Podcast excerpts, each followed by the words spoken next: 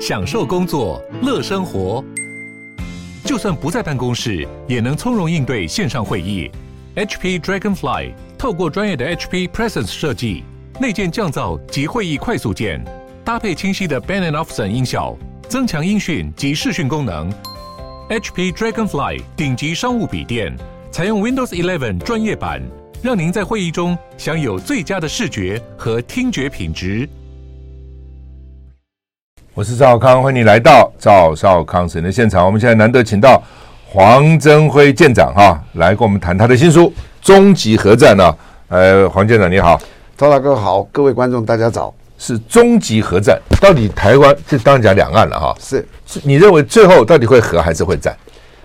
我我这一辈子啊、哦，是以前我对这些写这些理论的一点兴趣都没有。是。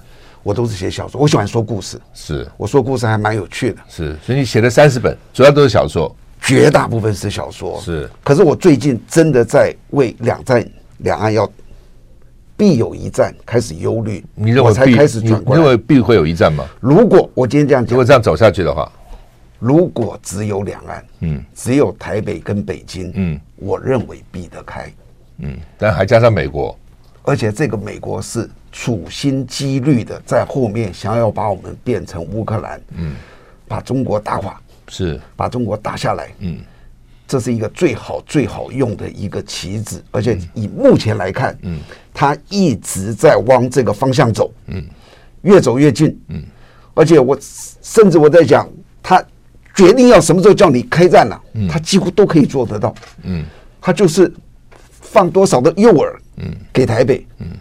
好比说，现在也传出来说这个小影响，希望到美国国会访问啊，国会啊，想到国会演讲。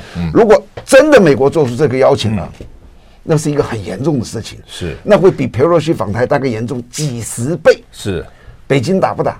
北京讲了这么久，嗯，到到这种节骨眼，即使他明明知道这个是美国的在背后煽风点鬼火，嗯，但是他有没有面子说我不打？嗯，说哎。我知道这是华盛顿的诡计，所以没关系，那他们就会继续走下去。嗯，所以我觉得这个东西不在两岸，这是让我担心的。我剩下我余生呢，我没有任何别的愿望，没有。嗯，我也不想赚大钱，我也不想做什么事情，我也不想去选什么，都没有。嗯，我现在只剩下一个目标，我要致力于希望两岸不要打起来。这就是我写这本书的整个的目的，是我希望找一个解方。它为什么叫终极核战？嗯，就是我这里面提出的这个方法还是无解的话，嗯，结束了，嗯，那大概就是它。刚刚提到说蔡英文最近我也听说哈，是包括肖美琴都经常在游说美国，所以你看我们台积电都去了，是对吧？你我已经全都给你了嘛，那就到国会演讲吧，是啊，也不是不可能啊。为什么讲说不是不可能呢？就是说，呃，因为拜登要想连任嘛，那拜登连任的话，他有可能遭遇很大的阻力。啊，就是共和党啊，像佛罗佛罗里达州长啊，什么都很强哈，民调好像拜登输蛮多的。在这种情况之下，拜登那时候就跟那个泽伦斯基谈嘛，那就是叫泽伦斯基加入北约。是。好，然后后来梅克尔知道以后很紧张，梅克尔去跟普丁谈完以后很紧张，就去跟泽伦斯基说你不不可以。但是泽连斯基说美国保证我，所以他还是干了嘛。那俄罗斯也就打了，整个就是就是这样哈。那所以拜登也不是不可能说，诶，为了我连任，对不对？我把蔡英文邀请到国会去演讲，刺激你老公，看你怎样嘛。是。那这个时候冲突加剧，也许他就可以占了这个这个这个便宜嘛。如果拜登是铁定当选了，我相信这个情形不会发生。嗯。可是当他铁定落选的时候，这些政治人物，尤其在掌权的政治人物，他的做法就是天下大乱，嗯，形势大好，嗯，我就是把他打乱，嗯，因为继续平平稳稳走下去，我是没机会的，是，但是一打乱，我的机会就来了。为什么？因为我是抓住权力的那个人，嗯，这个时候所有的表现在大乱的时候看我，所以我觉得这政治人物这些丑陋面是好。那呃。那那该怎么避呢？就是说现在还有一个美国啊，是对不对？那美国也的确也是这样啊，是哎，他看乌克兰多好啊，是他说出点钱就好了嘛，都是乌克兰自己去打嘛，是啊。然后俄罗斯的确，我也是在想，俄罗斯也很惨呐，是俄罗斯等于一个国对抗几乎全世界，对不对？除了中国啊，除了这个北韩、伊朗什么什么白俄罗斯，除了几个支持他的以外，其他几乎包括日本、包括欧欧欧盟这些国家，美国这些几乎都源源不断的武器提供给乌克兰嘛。你俄罗斯有多少武器啊？我在想，你能够存多少啊？是对不对？所以等于是一国在打，跟整个西方国家在作对，还包括东方啊，包括日本啊等等。那打下去会怎样？能撑多久？俄罗斯一不管怎么样，虽然虽然受伤最重的是乌克兰跟乌克兰人，但是俄罗斯也是被拖下来了嘛啊！那国力一定要倒退，我想十年二十年也不为过嘛。那老共如果看到俄罗斯这种前车之鉴，他真的就跳下来吗？再怎么样，他他他他就不能忍一下吗？我有时候在想说，我最近也跳到这些人物的这种角色去思考。如果我是北京啊，如果我是习近平。美国打我打这么久了，嗯，其实我们一直在被动的反应，我为什么不能反手打回去？嗯，我一定要开始思考，我主动，因为两方对战时主动的那个就占尽了优势。嗯，我为什么要受处处受你的限制？我会不会去想一些方法让你很难过？这是一个。第二个，很多人认为说中共可能会出来劝和，嗯，我觉得劝和的，除非他实在是太善良了。嗯但我在讲这些政治人物这么善良不太有。我如果是习近平，我的最高战略就是让他们继续打下去，而且我希望把美国拖进来，因为如果没有俄乌，美国会全力打我，你知不知道？嗯，现在转移焦点了，我当然希望他继续打下去。所以中国表面上当然说我希望全，可是他不会全。而且我相信，如果我是习近平，我会暗地资助俄国的。那我再说这个东西拖下去会什么样的发展？做生意的话，我看过一个这这些生意，我跟一个很大一个生意人在他身边待了大概一年半两年，我看了很多的所谓合伙生意。如果你想要做生意，我深深给你一个体会，千万不要做合伙生意。如果你要做，你可以吸收股份，但你一定要超过五成，否则我看了多少很好很好的朋友，因为生意变得血海深仇不共戴天了。我亲眼看到的，当初多好的。今天啊，我当初一看俄罗斯跟他们这样打，我的直觉就是哦，拖长，你知道谁会最终谁会胜出？俄罗斯为什么？这些人是合伙做生意，北约三十国、美国、英国，你们知道你们都在合伙做生意。我独资，独资的意思，普京决定怎么就怎么了。可是那里有很多意见，然后一旦久了未如他们预期，你认为哪里会？翻桌子，嗯，绝对是合伙的那一群。所以拉长的话，除非你有办法把俄罗斯打掉，可是俄罗斯现在投入的兵力才百分之二十啊，嗯，乌克兰已经投入百分之一百五十了，所以其实俄罗斯没有放手打，嗯，这是一个最大的一个战略。那如果如果在俄罗斯的武器够不够？呃。他们很凶悍的武器是这样的，还，还没有拿出来，都还没拿出来。嗯，他核武这么多呢，他能能用核武吗？当然是避免不要，当然避免不要用。但是我这样讲好了，如果魔鬼能救你，嗯，你要不要跟魔鬼做朋友？实在到最后，你们要把我们俄罗斯给消灭了，嗯，你不是三十几个国家打我一个国家啊？嗯，那我如果这个时候我我没有任何别的方法了。我觉得你会把我逼得走上绝路，你知道？嗯。当我有其他选择，我当然不会。当我没有呢？现在讲说战略核武、战术核武，战略核武当然那个是原子弹的核子弹。是战术核武是什么？就是它的当量比较小。我这样讲好了，好比说以美国的这个核武器，它的边牧啊有几百个啊。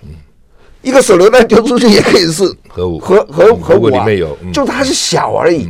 好比说深水炸弹，也有核的，就是炸那个前舰，咚比较大的。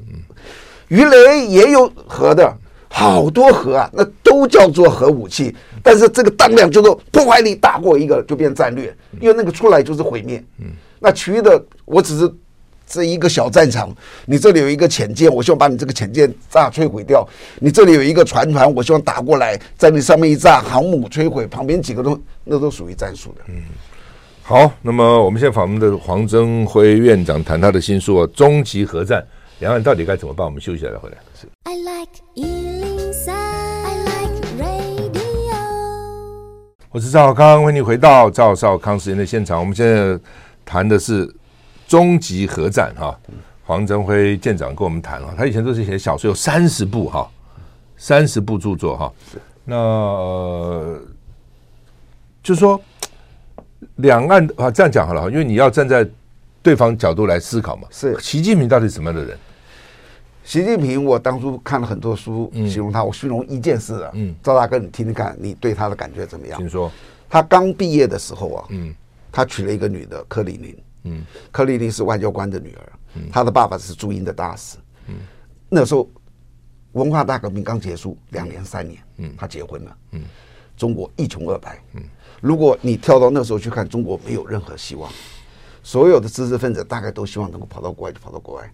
所以柯丽玲坚持说我要移民。嗯，习习近平不要。嗯，那他说我爸就在那里，两个人吵了三年，三年之后离婚了。离婚之后，柯丽玲就到了英国去了。嗯，他现在在英国是一个蛮有名的一个医生哦。嗯，那习近平三年走了之后，大概就是情商。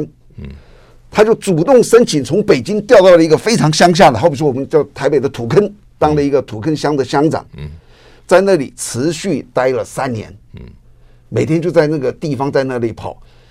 克林林讲的，他每个礼拜周末打岳阳电话打到英国，给柯丽玲，柯丽玲说他三年没有接过一通，他居然打了三年。那时候已经离婚了，离婚了。嗯，三年之后，大概他也死心了。嗯，习近平就从那个小地方。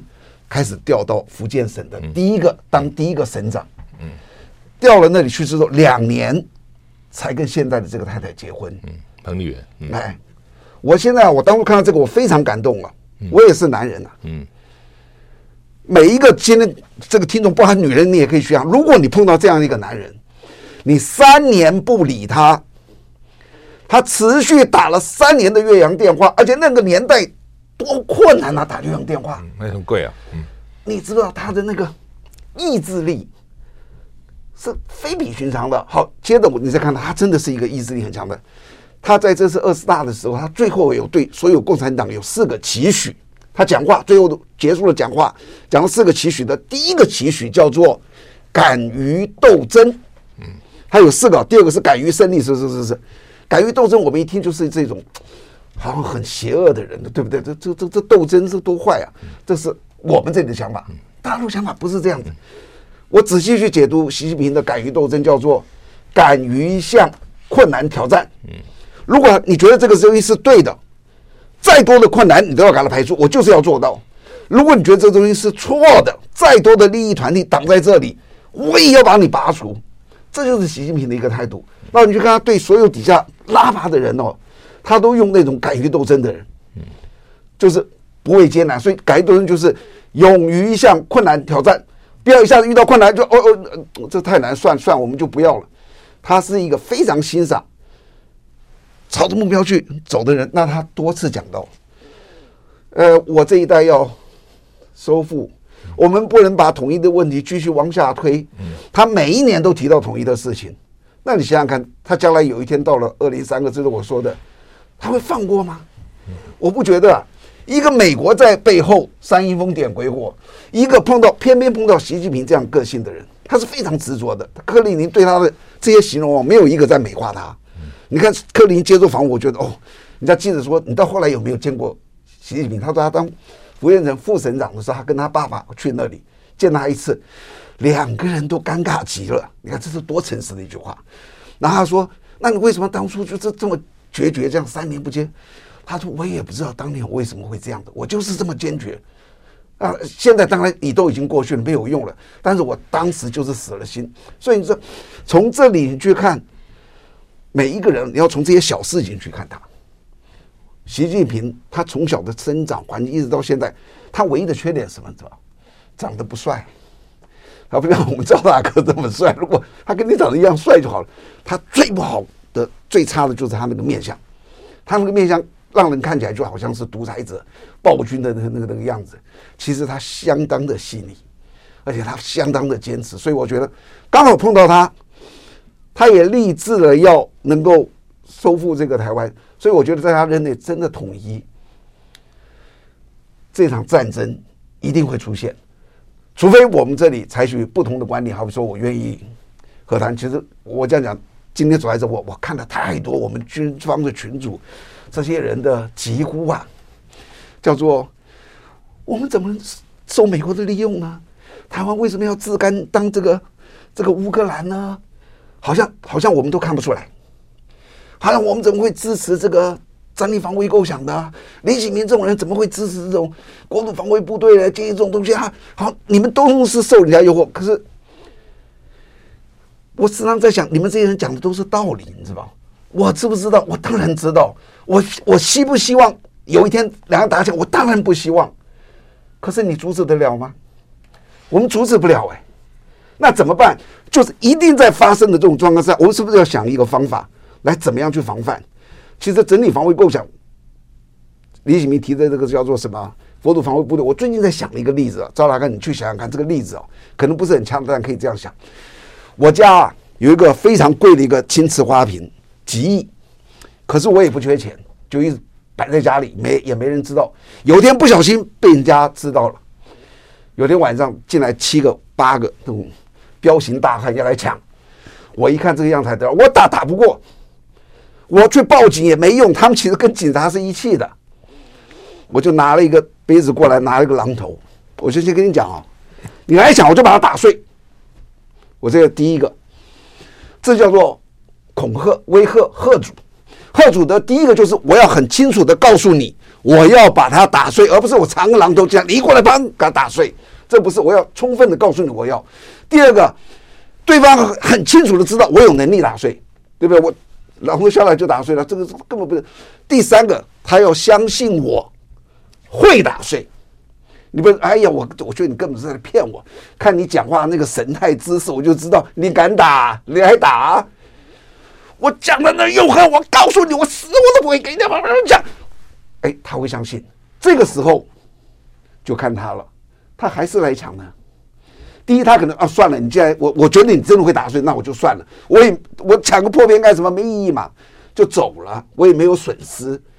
可是他如果再上来呢？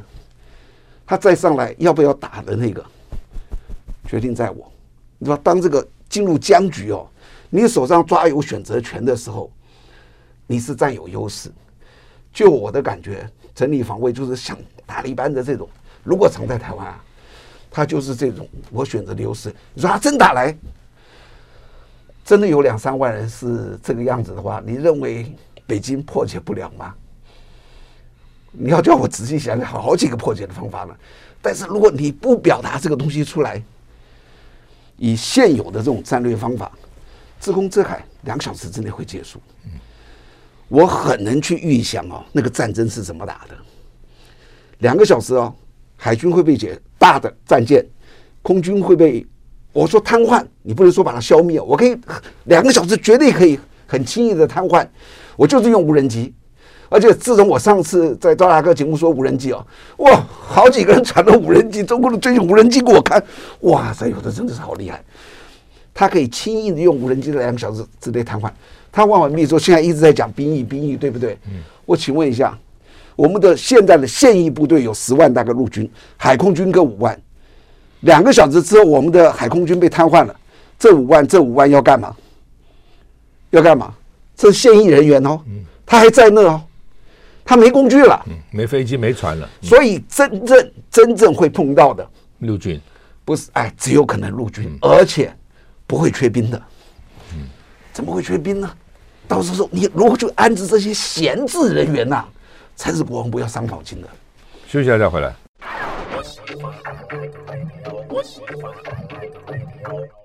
我是赵少康，欢迎回到赵少康时间现场。我们现在访问的是黄征辉舰长，谈他的新书《终极核战》。刚刚提到无人机，因为上次我们在 TVBS 访问你谈无谈这个无人机嘛，也有这个海军啊，他传个资料给我，他这样讲，你听听看啊。他说：“因为你上次讲说，如果老公的商船上面装很多无人机，突然起来啊，上来把我们的海军都炸掉。”是他说，每艘商船的起始跟终点及装载都可以透过商用公开软体及时掌握，就我们可以掌握它啊。没有冒充及伪装的条件。乌克兰是因为美方提供了五千个低轨卫星的频道跟门号，无人机路上才能发挥效果。所以如果没有校正的图纸是没用的。意思就是说，如果如果老共没有那么多的低轨卫星啦，如果没有不能在路上校正，他的无人就算起来也不见能够打到我们的商呃那个那个军舰了。你怎么看？到底？现在这个叫做人工智慧，说穿了就是人工智慧。我们想的就是一个无人机在一个这个炸弹，然后要有很精准自己的位置，然后往这里走。那如果好比说他的北斗没有办法给他的话，他就会不知道自己在哪，迷路了，没办法形容自己。未来不需要这样子。嗯。现在的他能够做到什么地步？我这样飞起来，我举个例子啊，我就是他说商船你都能掌握它，我今天就是要骗你呢。嗯。我上船后面就是这一货柜一打开，里面全是，一排一排飞这样飞出去。然后他贴着这样进了左营港，他用目视，我就不是就是用视觉哦，不是靠雷达，他就视觉，他可以去判别，判到了之后他就对着你的飞弹撞上去，对不对？如果撞完了或者他没有找到怎么办？他可以停在那里，立刻改成待机模式，不转了。上面的那个搜索继续看，你想想看，现在搜索能够看得多清楚，对不对？那个镜头。那么小一点点可以看那么清楚，所以只要做一个智慧型的这个技术，是不是困难？完全不是。现在人工智慧已经大概远超过这个了。那除非他没有想到，他想到了，我觉得用这个来做，甚至我可以说摧毁所有的战机。那么你战机是不是都停在那里？我半夜我不打扰人，因为战机半夜飞机没人飞啊，我就对你的飞机撞过去，我对你的这个飞。那个军舰的飞弹发射枪撞过去，两个小时之内瘫痪。至于你说有没有什么可以，我商船不在，我渔船我可不可以在？那我们台湾的做无人机的这个功力到底如何呢？我们无人机也不错，但是跟大陆还是比不过的。你看一个，举一个例子，你看每次那个表演，好多飞机上去用这个东西，那都是谁的？都是中共的。我们也在起始做，但我们还在，我觉得还在一个初步的。现在可以载一个东西去识别，带一个武器丢下去，这个可以。但像我刚刚说的这种，它还要有智慧，它还要能够区别这种啊，叫人工智慧型的。我觉得目前我们是做不到的，但是大陆已经算蛮成熟的。好吧，回到两岸哈，就以前大家觉得说哈，老共应该是反独重于促统嘛，是啊，你只要不要独。对不对？像马英九当时就不什么不统不独不武嘛，你只要不独，他没什么理由打你嘛，他干嘛打你呢？对不对？那现在他们说，哎，不一样了，说你不统，他也要打你啊、哦。那如果你不，如果说我们说我们台湾不会独立，对不对？那你说不统一，他就因为不统打你嘛？那他他也要你要背负你，他就讲了中国人不打中国人啊，对不对？那我不独，就表示我没有要变成外国人嘛，我只是不跟你统而已嘛。那从一中各表来讲，我还是中国，我是中华民国，你是中华人民共和国，我还比你早了这个三十八年成立嘛？那你就因此就打我吗？赵大哥，您说的这个东西要几点？大概要先成立。第一个就是、嗯、台湾确实如此。嗯，你认为台湾如此吗？还是口是心非？目前就说目前来讲，目前口是心非，但至少我没有公开表示我要读嘛，对不对？他会不会我心里怎么想是一回事，他会不会越来的越？表现于外，嗯越来的越让对方觉得我忍无可忍。其实这是一个借口。嗯他要是真觉得说你是在读，上次裴若曦来，他就直接打你，他也就打了。嗯这个欲加之罪，何患无辞？所以最终，我我说这个打的是第一个意图嘛，他要愿意打，这是意图。嗯第三个叫做这个，呃，第二个是能力，第三个是这个理由，理由。随时都可以走意图，它始终有，其实只差一个能力。能力包含两项，第一项就是我只要动手，我要拿得下来，照我的计划拿得下来，这是第一个动手。第二，我要能够承担后果。是啊，我是可以拿下来，但是我把台湾打了一片焦土，我拿它干什么？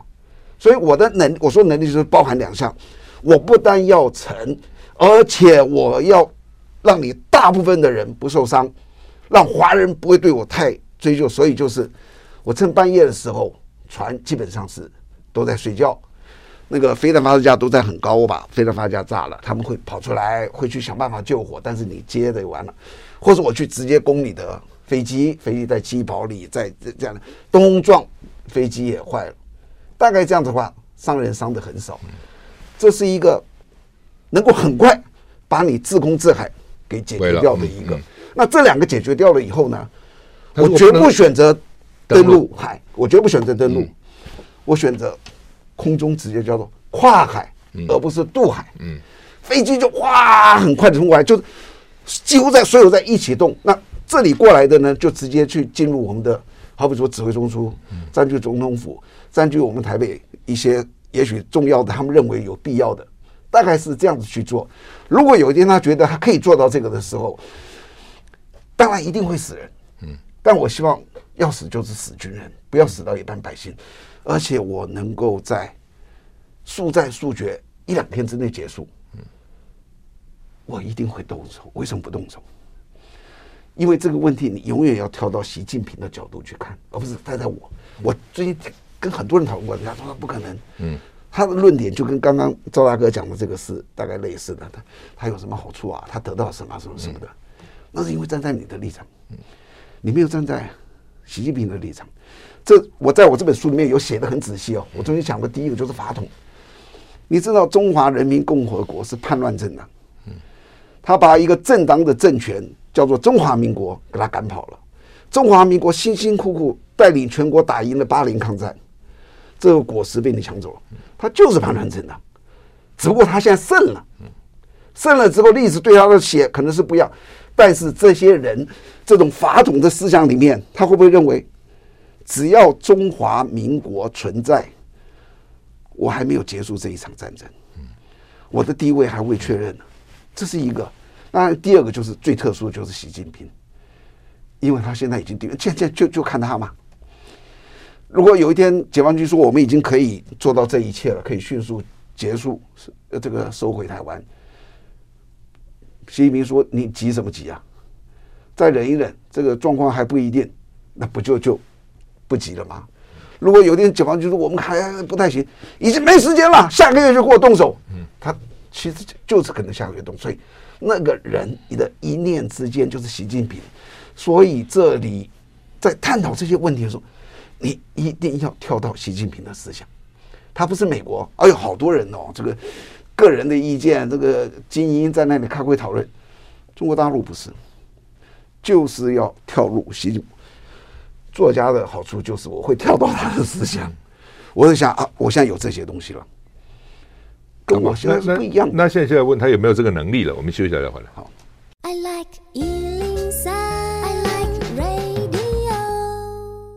我是赵少康，欢迎你回到赵少康时间的现场。我们现在请黄增辉先生谈他的新书《终极核战》。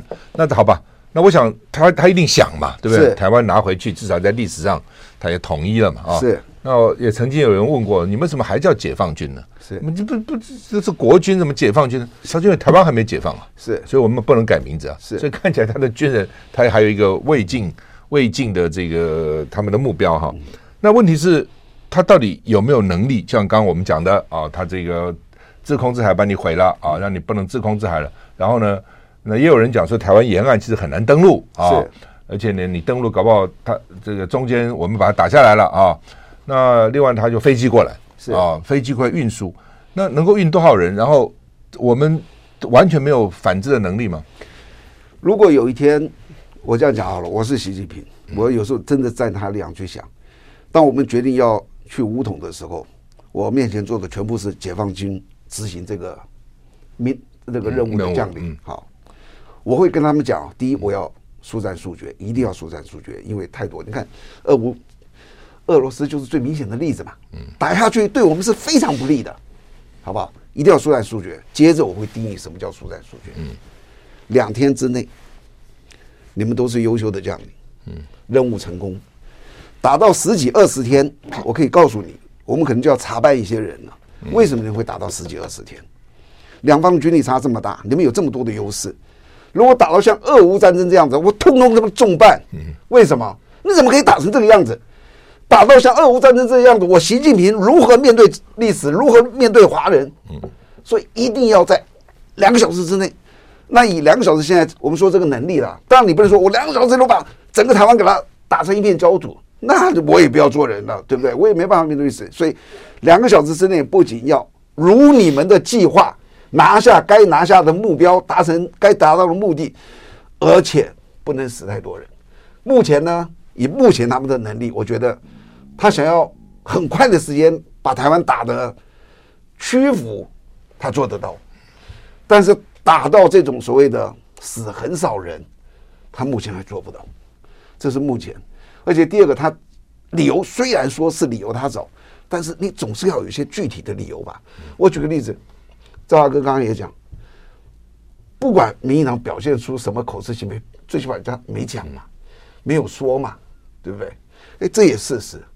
他的理由没有让我动手有这么强烈。从政固然我可以随便讲，或你你你想这样，但是每个人都有判断的。你今天说裴洛西来就要打，我在旁边，我觉得你有点莫名其妙。我觉得可能绝大部分人说，哦，这样子你就叫做。他要读，我是不接受这个理由的，你知道，所以他也是要有一些等待一些好的机会，然后一定要做到速战速决，能够让台湾大部分的人，尤其民众，不要有任何民众死，即使死军人也只是死少部分。好比说，我举个例子，我打那个固定的雷达站，我不要打操作室啊，它是不是上面有一个好大的一个白球？我把这白球打掉，可不可以？可以啊。你战斗机我就直接打这个没有人飞的时候战斗机，或打你机场跑道。你的军舰上面的我就打你那个军舰，你看那个飞弹咚打，它不会立刻全部炸的，有一个火，然后引燃，那一下警报就出来，全船的人在睡觉，哇就跑出来了。然后船上也有很多那种消防救火队啊去弄，但是不管怎么样，完毕这条船基本上是瘫痪。但在这个样子状况下不会死很多人。然后他因为我接下来的第二步就是跨海。不是渡海，如果我要渡海的话，我要把所有雄风基地、雄二、雄三都打掉，因为那是，哎，那那是打我的军舰的。但是如果我跨海而来，只有空军，我只要打这个攻一、攻二、攻三，还有就是爱国者，这些其实是有限的，都看到他在哪里啊。他想要把这些摧毁也不是很困难的，所以这样子结束之后，空中兵力过来了。然后空中兵过来之后，他接着干嘛？你知道？占领机场跟港口。我机场是我的了，港口是我的了。接下来我为什么要登陆啊？我的船直接到你港口就进来了。那这些船进来的可能不是军舰，可能就是一个他说的咱们叫民用的那个什么滚装货轮，啪出来，在一个一个这个码头，军用码头也好，商用码头也好，全是他的人。现在如果突然，我举个例子，基隆港。跑出了二十辆军用的中共的车，跟一千五百个军人，你认为基隆港基隆港有什么防卫能力？他很快的可以把这些都拿下来。飞机会稳稳的，如果我只是炸了你的这个作战机，我还可以降落到你的跑道了。所以这两个拿掉了，赵大哥你可以继续讲。我们就是不屈服怎么办？就是像那个你看那个黑帮电影，知道我在逼问你，那个人躲到哪去了？我不讲，我打个大榔头，我咵敲你一个脚趾头，还是不讲，我再敲，我给你敲完十个脚趾头，再敲你十个手指头，这个是一样的。当你说我就是不屈服，那很简单。真正我刚刚说这些状况，在刹那间两三个小时全发生的时候，还说我要打到最后的，大概都剩下嘴炮了，还敢真正去拼的？这跟各民族都不一样。那美国这时候都不管吗？美国会管，但是我我说一句啊，美国在一个情况之下哦，你知道他的角色就全没了。我举个例子，两岸统一了，嗯，我们不管怎么样，北京接受了我们的条件，双方从此就再也不相互敌对，然后相互帮我们继续建军。这个时候，美国还能如何威胁台湾？我根本不靠你国防了。你叫我台积电去，我就去啊！我为什么要去？你叫我干嘛就干嘛。你裴罗西要来，我就不不必了。我现在没有时间。你可以有很多的理由，因为那时候你已经不仰赖他了。当你的安全不仰赖美国的时候，你还怕什么？我们的经费也够，我们自己够研发，所以我一直觉得我这个方法是一个很好的方法。再也没有人能够威胁我们。至于我们跟中中共之间，就已经我说，我们就拿到一个国号，去通通保持不变，我们继续建军，这是一个我觉得已经是最靠近的方法了。台湾还想要说，我这国号也不能放弃，你就是独立嘛，那你就是要打一仗。那我也问过一些人，如果你就是要独立，你为了维护中华民国国号，我真的是敬佩你，我只能说佩服你，对不对？你这种人实在太伟大了。但是接着我再告诉你，即使你决定打一仗，我也先告诉你，你一定输，你还是会拿掉。你所消耗掉的不单只是国号没有，连很多人都要赔上性命。你要不要继续打？一样有人说要打，那怎么办？所以我觉得我这本书提的一个方法，希望大家都能稍微退一步。如果做到了啊，我甚至可以问本省人：你知道，如果做到我这上面说的，你知道我们多么的独立？谁能管台湾？台湾有自己的军费。自己发展，所有飞弹线都我们自己造的。我们可以造飞机啊，我们可以造潜舰，钱多了。你仰赖谁？美国还能对你一气指使，要你干嘛吗？我觉得我根本不理你美国了，因为为什么？你不靠他了吗？当你的安全要靠美国，他叫你干嘛你就要干嘛，你怎么办？不然他就把你一丢。我我甚至可以说一句话哦，我有一次一个学长告诉我的，他在美国有一次跟这个。老外的这些军武的商人在那里开会，他说了一句话，两句话我如实说。他跟我这个学长说，有一天如果我们一觉醒来发现两岸统一了，我们绝不意外。第二句话，如果这个发生了，我们有办法在一天之内让你们所有的尖端武器没有作用。同学听第二句话，我吓一跳，有没有可能？有没有可能他在我们这里所有设的这些，好比说飞机也好、舰船也好，那都是他的战斗系统，中间藏了一个 bug。有没有可能有一天，这个喂，在他的一个信号 trigger 触发之下，让你整个战斗系统瘫痪掉？有可能的。有没有可能我们的所有爱国者飞弹一打出去，中间有一个信号一接到，它就自毁了？有没有可能？也有可能啊！因为老美这么好，给你的东西都能让你完全吗？包含现在的刺针飞弹，今天报上才在登的，那个中时在登了一篇。嗯，刺针飞弹每半年检查一次，非常严格的检查哦，一个一个的给你点哦。你少了一枚是干什么的？那个演习的？哎，我要看你那个演训什么的。那后来因为我们的 credit 非常的好，就改一年，哎，改一年了，你就知道他其实不信任。休息一下再回来。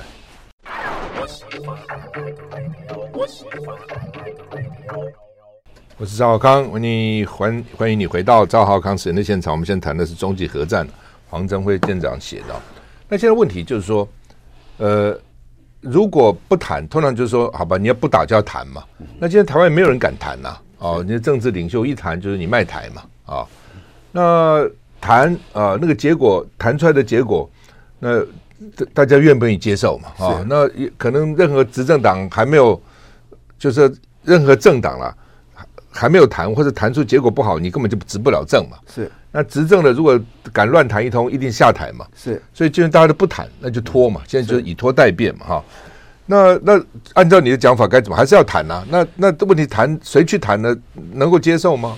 我们中国有一句古话叫做“这个那个周瑜打黄盖”，不是周瑜很怕那个孔明的，叫做什么“ 既生瑜，何生亮”。OK，从这东西你可以看出来，就是。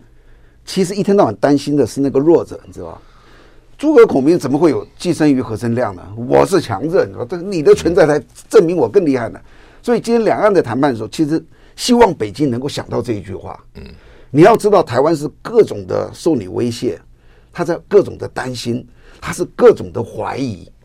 那你呢，要主动，而且你要主动的释出善意。那我一直在讲统一的话语啊，这是我一直建议北京的统一的话语要越精简越好，要精简到不能够再精简。我最后得到的结论就是一句话：放弃国号四个字而已。那目前的呢，一国两制，你看看一国两制多少话？九二共识有多少话？你文字越多哦，被反对阵营操弄的机会越大。我今天就说不，那就结束了。我今天好比说跟董事长报告，我们希望加薪，你就说不，那就结束了。如果说为什么，那我说了十个理由，哦，你这旁边有很多东西吵来吵去的。统一的话语要精简，我就说，就最精简的就是，请北京主动，你不能等台湾呐、台湾他怎么会提出这个嘞？你主动提出了这个之后，然后你们担心我对不对？那我给你每年军费做补助，那你就可以充分放心我了吧？我完全不怀疑你们台湾人会有什么样的居心叵测，因为我是强者。那我这个条件开出来之后，如果我开出这个条件，台湾要如何应付？如果是周大哥你在当总统，他开出这个条件了，我们坐下来谈补助多少钱的内容，好，对等补助还是补助百分之五十什么的？但是我只要求你一个，放弃国号，其余我完全不管你。我现在跟你讲，我一点都不想管你，你们继续过你们的日子。你要如何回应？这时候回应只剩下一个结果，如果拒绝，就只剩下战争。那如果我开到这个样子，你还拒绝，我再动手打你，你认为华人会支持谁？不过问题是，呃，就算我拒绝你，你就就因此就打我吗？你拒绝，那我，我并没有独立啊，我并没有跑掉、愿意放弃国号。那你不就是要独立吗？我我这个国号比你还早三十八年就有了，你你为什么要我放弃呢？因为如果这样讲，我会真的就是变成我觉得我就举个例子哦，其实哦，到底中华民国有没有被消灭？你要从历史角度去看。当初这个清朝灭了明的时候，明政还跑了一阵子哦。你去看历史记载，明是什么时候灭亡的？历史的那个才是对的。我们今天不就跟当初明政的身份一样吗？在这里有自己的这个统治权啊，在这里有治权啊什么的。再过两百年之后，历史会怎么记载中华民国什么时候亡的？历史会怎么记载中华人民共和国什么时候建国的？历史看才准。我们现在是站在台湾的立场，站在我们自己的立场看，它有很多种解释。所以我觉得，如果他开出这个条件哦，他还。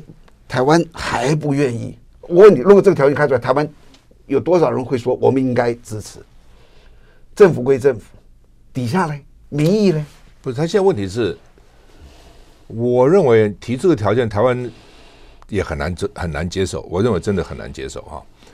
那不要说别的，台独不会接受嘛，对不对？嗯、你非台独，我们常常像国民党这边也讲说，你老公要尊重中华民国的存在嘛。那你这个都把我毁了，那我也没了嘛啊。